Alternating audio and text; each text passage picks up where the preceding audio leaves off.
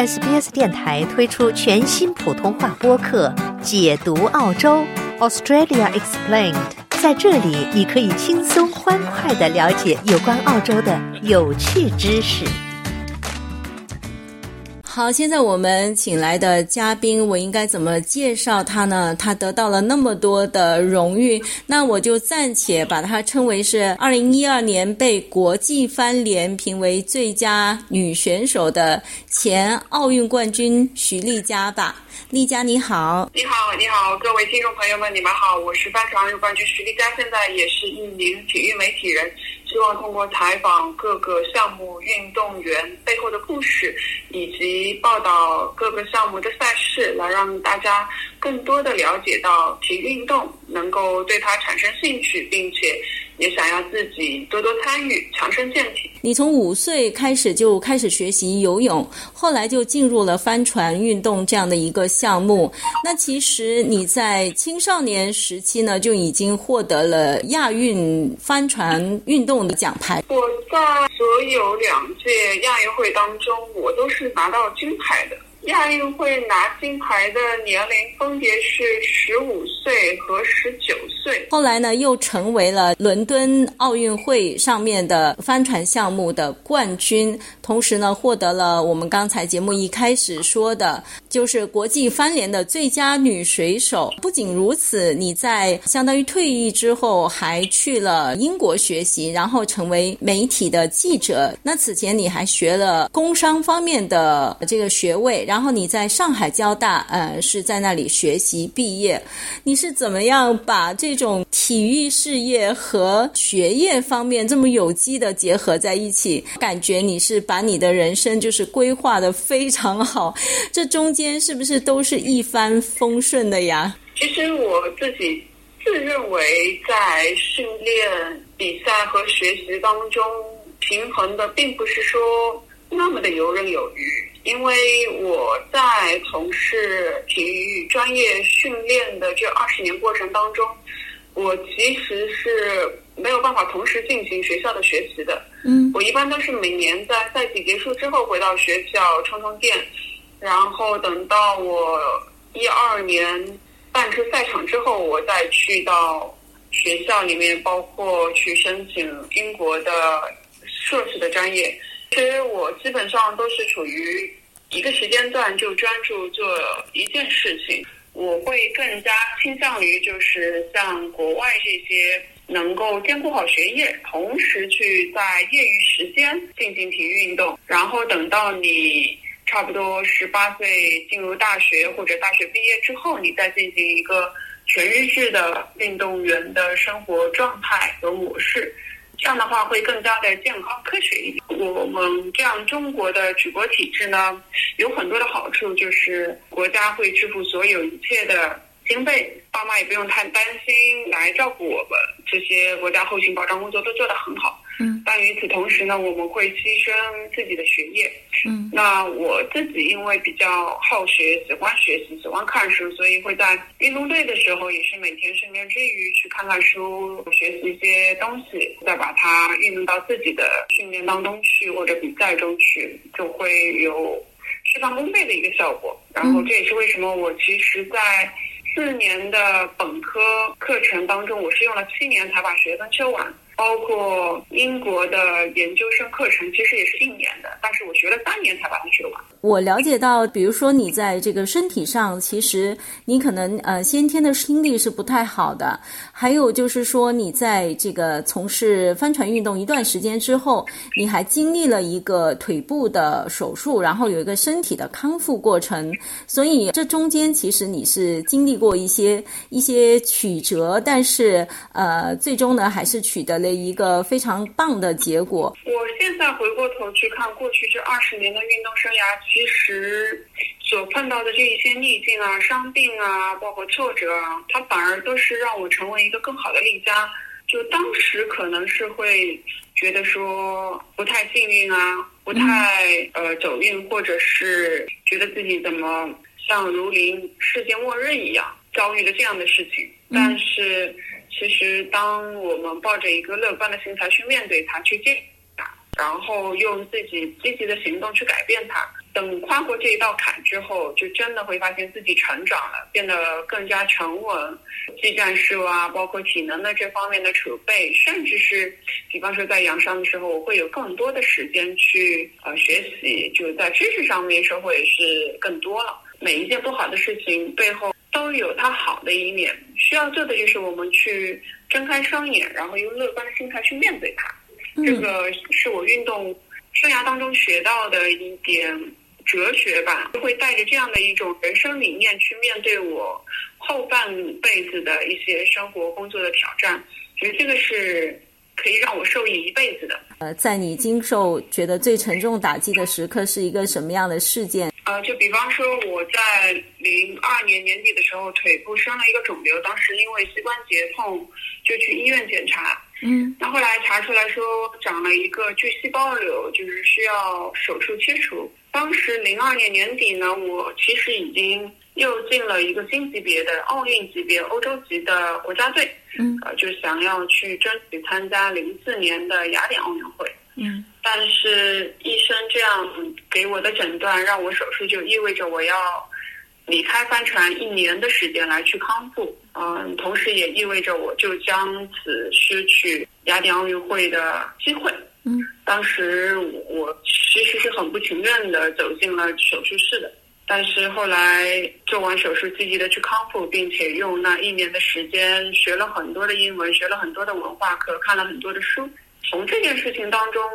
虽然说我确实错失了雅典奥运，但是一方面也让我有更好的英语去为后面的。国际上的交流啊，包括出国的一些行程，会提供了很大的便利，也让我真正的意识到了我对帆船的那种热爱。因为我们常说人，哎，有时候还挺贱的啊，就是等到失去了才懂得珍惜。我也是那一年不能跑帆船，我才意识到说，呃，帆船已经融入了我的血液，我想要一辈子去陪伴着帆船去探索人生。嗯，所以当我在一年后回到运动队的时候，我会更加珍惜每一堂训练课。更加珍惜与帆船为伴的每一分每一秒，进而也就让练的质量变得更好，抓得更好。损失就是一届奥运会嘛，但是其实我会觉得自己获得是更多的。嗯，结果后面你又参加了伦敦奥运会，并且取得了冠军。像你说的，失去了才知道珍惜。也许你在以前的训练当中，因为你从小就在这个体育行业里面，所以你可能还会觉得训练其实也是很辛苦的。包括可能你没有跟其他的同龄人一样有时间在校园里面坐下来，就是专心的学习等等，都给你留下一些遗憾。但是通过这样的事件，也让你明白说这中间的有一个平衡，你得到了一些。些东西也失去了一些东西，但其实这个经历是非常的值得的。丽佳，你刚才提到说你在这个上海交大学习，你提到在英国学习，可能我们普通的公众哈都会觉得说，很多优秀的运动员之所以能够进入名牌大学学习，就是因为他们体育方面的表现非常好，所以大家也会有一个偏见，就觉得说，哎，这些运动员去学校里面都是说去。混一个文凭，你自己会对这样的看法有什么样的话想说的吗？我觉得我没有办法去评判其他人，但是就我自己来说，我是真心想要学习的，想要去充电，想要去呃为自己的未来做一些准备。因为运动员毕竟是青春饭，那等到我们退役之后，肯定还是要靠自己的真才实干。去寻找另外一份工作，嗯，呃，这也是为什么我在国内是上海交通大学读了一些管理的专业。当时可能考虑到我未来会转教练啊，转领队，或者说是体育机构的一些领导人。嗯，那么等到一六年奥运会之后呢，我自己又发现说我更加喜欢做媒体。这也是为什么我后来又毅然决然的从管理专业转到了体育新闻传媒的这么一个专业，重重新考雅思啊，重新考这个学校申请学校。这个其实对就我自己的个人的亲身经历和自己的一个真实的想法来说，我不是为了混文凭，我而是真正真正的想要学一些东西。对，至于别人是什么样，我就不方便加以揣测或者是去评论了。丽江，那你就是在后面的工作当中，我觉得你学的这些专业也得到了很好的应用，包括你现在在上海的体育协会啊，各种各样的组织当中，你都是担任一个有影响力的职务哈。另外呢，就是说你刚才也说了，你在做这个媒体的过程当中，你是采访了你觉得很有影响力的运动员，并且想要把他们的故事就跟大家分享，让大家可以得到一些激励。那在你采访的这些运动员当中，你有没有呃特别想要跟我们分享你哪次的采访经历？其实我在做媒体已经有五年多的时间了，那自己创办的一个节目《体坛佳音》呢，在。各个平台其实都能做得到，无论是国内还是国外。嗯，呃，先是从音频的这么一个播客做起的，叫体坛佳音。嗯，那么这些年呢，也是进行了一些迭代，有视频，有图文，呃，更加多元化一些。采访了近两百位各个运动项目的队员吧。嗯，其实我会觉得说，在跟他们聊的过程当中，可以产生很多的共鸣。比方说。我们对于呃伤病的一些困扰怎么去面对啊？然后训练很苦怎么去坚持啊？包括大赛压力很大又怎么去应对等等。那如果说举几个例子的话，比方讲像举重的李雯雯，她是呃拿到了东京奥运会最高级别的一个女子的金牌。嗯，其实女孩子都爱美嘛，有很多项目是要减肥的，她这个最高级别是要增肥。对，他活生生的把自己从七八十公斤增加到了一百五十公斤，嗯，所以也是为了体育而做出的一些牺牲，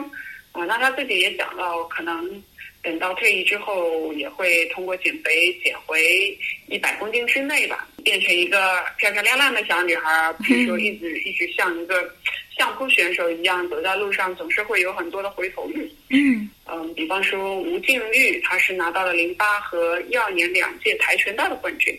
她在两千年的奥运会也是参加了第四次参赛，因为她一六年很可惜没有三次蝉联，所以有未完的梦想。但是二零二一年参加东京的时候，她已经是妈妈了。虽然说没能再次实现冠军梦，但是她也自己在采访当中说到：“我是希望给女儿树立这样一个榜样，妈妈并不是失败了，而是挑战没有成功而已。”那我们人生当中会有很多的挫折和失败，关键是我们怎么样去应对它。那碰到这些失败，怎么样再次站起来，从中学习？这一番话也是让我很感动的。这个也是体育失败的教育、挫折的教育一个魅力所在。这样的话，当你碰到人生当中的风风雨雨，你会更加的娴熟的去应对它。那丽佳，你举的这两个例子都是女运动员的例子，就是可能呃自己身为一名女运动员，您可能也是会特别的关注这个女运动员的故事哈。像你刚才也提到，一位是呃要当妈妈，所以呢呃做出了一些牺牲或者事业出现了一些变动。你自己在从事运动生涯的这个过程当中，包括你从事你的学业到嗯现在有自己就是新的事业等等啊。在这个过程当中，你觉得你个人的生活有没有也是有一个很好的平衡？你你是不是满意现在的个人生活的一个状况，或者说你希望什么样一个人生的完整的体验？我现在非常满意自己的生活状态。以前在练体育之前，可能也会有抱怨啊，有攀比呀，但是运动真的是让我变得更加的豁达开朗，然后乐观自信，然后积极的去。追寻自己想要的，所以从帆船开始，我就呃在从事自己最热爱的一项运动。那现在作为媒体人呢，也是在做自己感兴趣的事情，因为我一直坚信兴趣是最好的老师。无论碰到再大的困难、再大的挫折，只要你有这份兴趣，你就愿意去为之付出，再苦再累也能够坚持下去。现在我做的任何一件事情，都一定是扪心自问我自己想要去做的，而不是说谁谁谁要我去做。我想这个也是我在国外经常看到家长啊、老师啊会教育孩子说：“哎，去寻找你最喜欢的、你最 enjoy 的。”而不是说家长帮你安排好你未来要去做什么做什么。嗯，这一点其实我能够感觉到。像澳大利亚这种呃教育已经非常的权威，非常的开明了。相反的是，我们在国内，可能我这一代做父母的就会好很多。那在我上一代或者是在上上一代的老人呢，更多就是好像按部就班的去做一些事情。那随着中国老百姓的呃生活条件越来越好了，他们也有更多的时间、精力和嗯财力去让他们更多的享受生活，或者是选自己想做的事情，而不是说被别人安排或者说是指点吧。其实时间有没有有多忙碌，这完全是在自己的这个掌控当中的。因为你想要多花一些时间陪家人或者去社交，你就可以想办法去挤出这样的时间。啊，比方说在国内我会多陪陪爸妈，然后回到英国了之后呢，也会多陪陪老公。当然两边暂时不能够。兼顾稍微有点可惜啊。其实我是会觉得我很享受跟家人在一起的时光，也很享受去社交、结交各行各业新的领域的一些朋友，跟他们学习取经。因为大家也经常说“三人行，必有我师焉”。就总能从不同的朋友那里学到一些新的东西。其实工作忙碌与否都是在于自己的选择。丽佳呢，我想让我的八卦显得更明显一些。你刚才提到说你在英国的时候就会啊找时间多陪陪自己的另一半，所以你是在英国读书的时候认识的现在的先生，这中间有什么故事吗？我其实跟我老公是跑帆船认识的，当时在零六年的世锦赛，他也在比赛。然后就这样认识，属属于同行嘛。嗯。那等到一二年和六年两届奥运会的周期呢，他都是作为教练在带我。嗯。所以慢慢的也是日情跟他，呃，从教练再变成，呃，其实我是在奥运会之后才跟他谈恋爱的。嗯。啊，然后再慢慢的结为夫妻，所以我们呃每天都会有聊不完的话题，都是关于帆船的，怎么聊也聊不腻。我觉得有些人说可能。最好不要找同行的，嗯，有些人也说找同行，你永远不怕没话聊。这个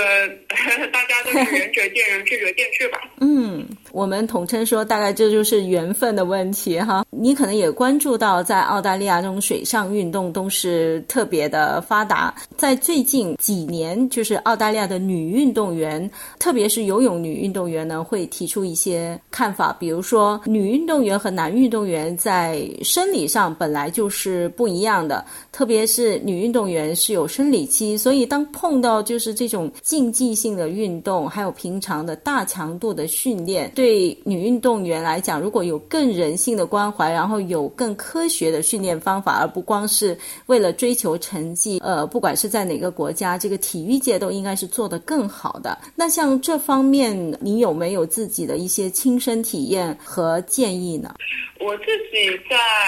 大运动量训练的时候，也会碰到一些月经不正常啊，或者是停来几个月的时间。呃，这个也是跟我们训练量大，然后这个激素紊乱是有一定的关系的。在有些时候呢，碰到一些大赛，呃，我们女生也会通过药物或者说是一些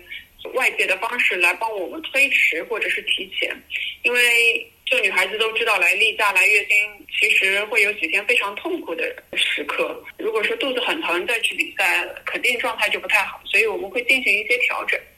嗯，但是呢，从长远来说，并没有感觉有很大的一些伤害。当然，能少做固然更好。只是说，我们为了像全运会啊、奥运会这样的大赛，会进行一些调整。像一些小比赛、全国锦标赛、世界锦标赛，那可能就熬一熬就过去了，哪怕影响状态、成绩不太好。也都能够接受，但毕竟 Games 是四年一届嘛，就还是希望能把自己最好的一些呃水平发挥出来。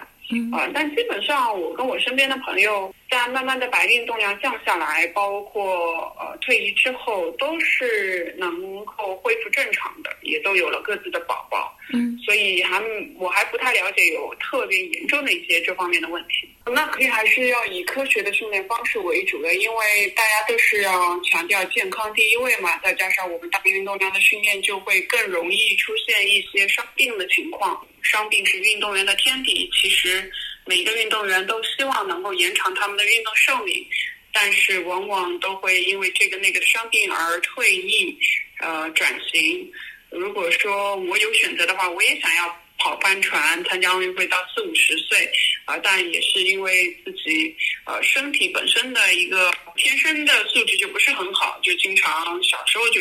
会生病啊、发烧啊、肚子疼啊。那再加上，呃，前期的训练可能不太了解怎么样更科学的去练，所以会有一些走弯路的时候。嗯。但现在的运动员已经条件各方面都越来越好了，有专业的体能老师、康复师帮他们去指导，所以呃也可以进一步的去延长他们的运动寿命。包括我们也。经常能够看到一些妈妈级的选手复出再次参赛还拿到好成绩。嗯嗯，所以其实即便对运动员来说，我还是觉得大家都是会把健康放在第一位的，因为知道只有健康才能够走得更加长远，而不是说只为了眼前的一些利益去追求一时当下的一些什么好成绩，这个是得不偿失的嘛。因为运动员你培养的周期很长，你不是说五年。十年就能够成才的，往往都是要十年以上。所以你一一场成绩好了，你就荒废掉整个身体，是非常不值得的一个做法。那最后我想问丽佳，就是呃，因为澳大利亚的帆船运动也是非常的发达，呃，在澳大利亚帆船的爱好者也都非常注意到你的成绩、你的动向，特别是华人的帆船运动的爱好者哈。那不知道你会不会呃有什么计划，就是会到澳洲来以某种形式来参与到这里的帆船运动呢？哦，我非常非常想念澳大利亚，因为以前我在做运动员的时候，几乎每年十二月、一月都会去澳大利亚墨尔本啊、珀尔斯啊，甚至悉尼参加一些比赛的。嗯嗯，那这几年因为疫情也是耽搁了，因为我在疫情前已经申请了澳大利亚签证，三年可以自由往返，但是一直没用上。呃，然后下一步的计划可能明年会来欧洲吧。今年年底或者明年会参与一些帆船的赛事啊，媒体的报道啊，嗯，包括也计划跟我老公在澳洲度假，因为明年他在澳洲比完世锦赛，我们就直接在澳洲度假了。水上运动的人都非常喜欢澳大利亚，因为我们知道澳洲是水上运动的天堂，嗯，就整个沿海地区非常多的项目可以去享受、去游玩，呃，去探索，所以也期待。在不久的将来，可以再次踏上澳洲的土地。太好了，那我们 SBS 的听众朋友就在澳大利亚等你了哦。好的，那我们今天也非常感谢前奥运的帆船冠军徐丽佳，现在的体育运动的媒体人徐丽佳接受我们的采访，谢谢你。不客气，也谢谢主持人，谢谢所有的听众朋友。想在 SBS 当一回影评人吗？SBS On Demand。正在推送配有中文字幕的热门影视作品，您只需观看一部或以上影视作品，并把影评观后感发给我们，就有机会赢得一份 SBS 精美礼品。